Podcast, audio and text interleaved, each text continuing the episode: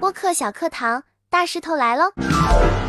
中午和小伙伴一起讨论了很多关于播客的语气，特别是讲述跟聊天，它到底区别在哪儿？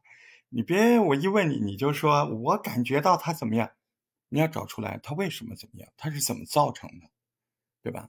不难发现，大家很清楚的就可以感受到，只要你语言过于拘谨，只要你非常专注于在那排句子、用词、遣词造句，只要你那个语气感觉特别慎重啊，特别严谨，哎，你就会成功的把你的聊天场破碎的荡然无存。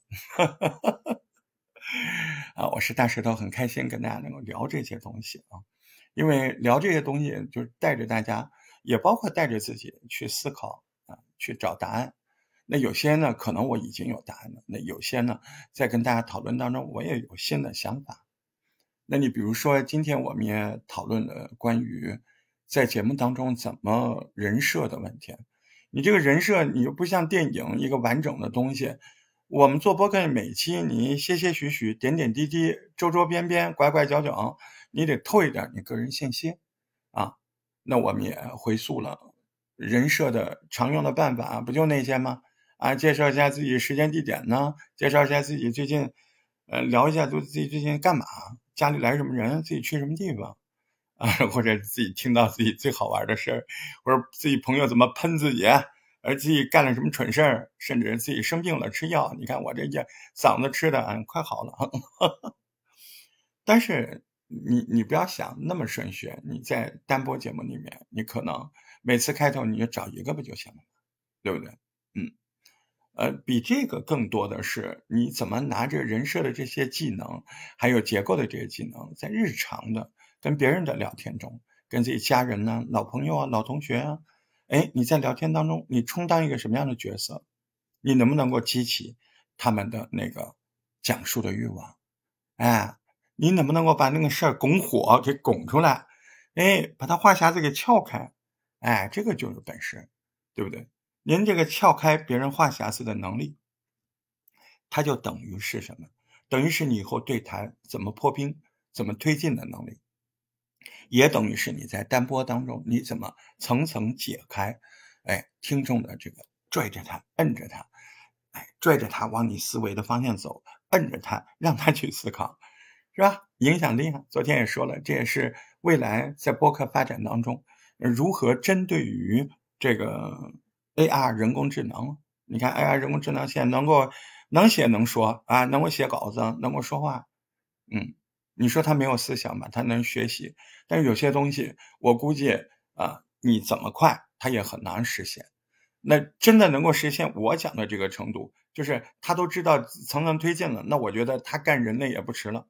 他可以把人类消灭了，所以呢，反过来说，那你在面对人工智能的时候，你你还是得口语化聊天，再就是你带着思维聊，哎，带脑子聊，哎，这个脑子它分两部分，哎，你说脑子分两分，左脑右脑嘛，啊，我我我指的是，你也可以这么理解，反正就两边，一边是你要聊的内容，一边是你要见机行事，哎，你要聊的方式怎么推进。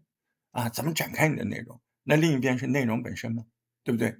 哎，你要带这两个脑，而且在生活当中是最好的联系啊。呃，就像今天中午有小伙伴说的，他说，呃，小长假期间他用了这个办法，然后跟家里人聊天，嗯，虽然挺可惜的，因为老一辈说的都是地方话，可能听众听不懂啊，但是他那天听到了比做节目更重要的事情。他听到了很多啊，比他老一辈的，或者是呃他的爸妈，就是现亲戚，哎，说到了很多以往的生活。显然那几位说出来说的很爽，他听的也很沉迷。啊，其实我说那有什么遗憾呢？嗯，你以为世界上做节目就是最重要的吗？生活本身是最重要的。当我们学会在互动的交流、社交的交流当中，学会更科学的办法。去开展开一场酣畅淋漓的聊天，在那个时候，哎，录下来更好。那录不下来，那也本身就是幸福的。你在那个过程中，你快乐了呀，你在那个过程中，你感受到了生活情感，你都有了。录不录下来不是大事，你让那件事变得美好了。